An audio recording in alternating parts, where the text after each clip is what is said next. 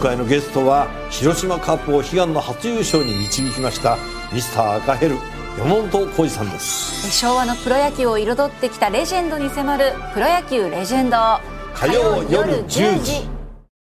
ラジオで毎日聞く健康管理モーニングライフアップ今日の早起きドクター今週は東京都医師会会長の尾崎春夫さんをお迎えいたします。会長おはようございます。おはようございます。よろしくお願いします。よろしくお願いします。さあまず東京都医師会が先月この新型コロナの感染症法上の扱いを、まあ、2類相当から5類相当に引き下げる案を出したと。なんか見出しだけ見ると2類から5類へ東京都医師会提案みたいな見出し立ちましたけれども。そうですね。真意というか本来はどういった話だったわけですか？はですから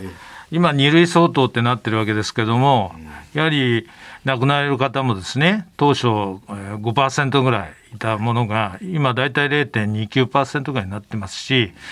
まあ、だいぶあの軽症例が増えてですねオミクロン株で重症化する人が相当減ってきて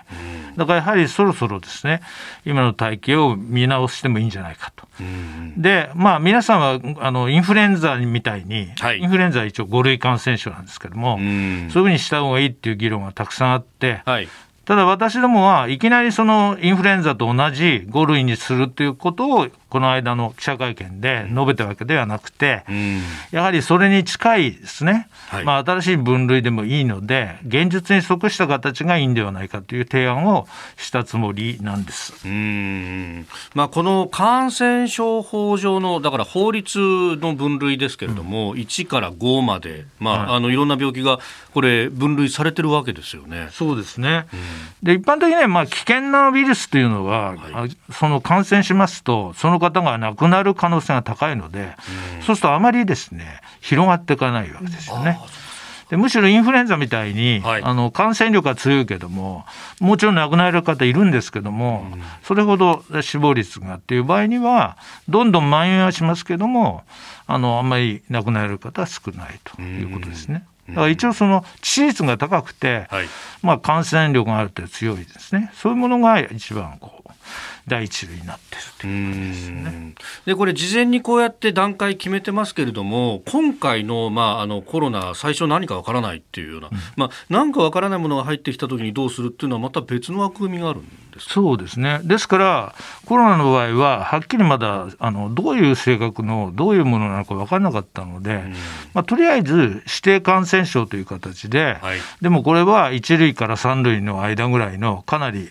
まあ、ある意味でまだ危険なねウイルスかもしれないということで、既存の分類の中では、まあ、2類ぐらいに相当するもんではないかということで指定感染症2類相当ということに今なってきたわけですよね。うん。2類じゃなくて2類相当というここがこう違うというかそうですね。肝になってくるわけですか。ええ。で指定感染症っていうのは、まあ、1年あるいは延長しても2年ぐらいで、まあ、見直すということも書いてありますので、まあ、そういう意味ではね、やっぱりそろそろですね、はい、検討する時期なんではないかなということで、提案させていただいたわけです。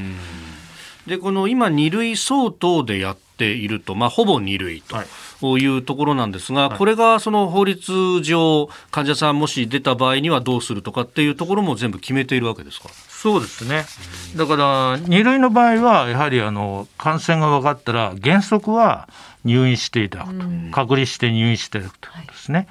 だから第1波の頃はそれをきちっと守ってましたから、はい、やはりあの軽症であろうが何であろうが PCR で陽性になった方はすべて入院させたわけですね。ただやっぱり感染がどんどん増えてえー、オミクロンなんかの場合はすごい人数になりましたから、はい、とてもそれは難しくて今もほとんど自宅療養自宅待機の人がほとんどっていうような状態にもなってますから実質上はもう2類の扱いからですねだんだん変わってきてると。うん。確かに運用上すでに変わってきちゃってるところが。だある意味そうすると2類相当って言いながらもねっていうところもあると。です。ですからそろそろ、まあ、正式にという言い方変ですけども、はい、現状に即してですねどういうふうにしていくのかという議論をですね、うん、していただけないかなということで、まあ、ああいう記者会見をの提案になったわけですけどね。東京都医師会会長尾崎春夫さんをお迎えしております。会長明日もよろしくお願いします。よろしくお願いいたします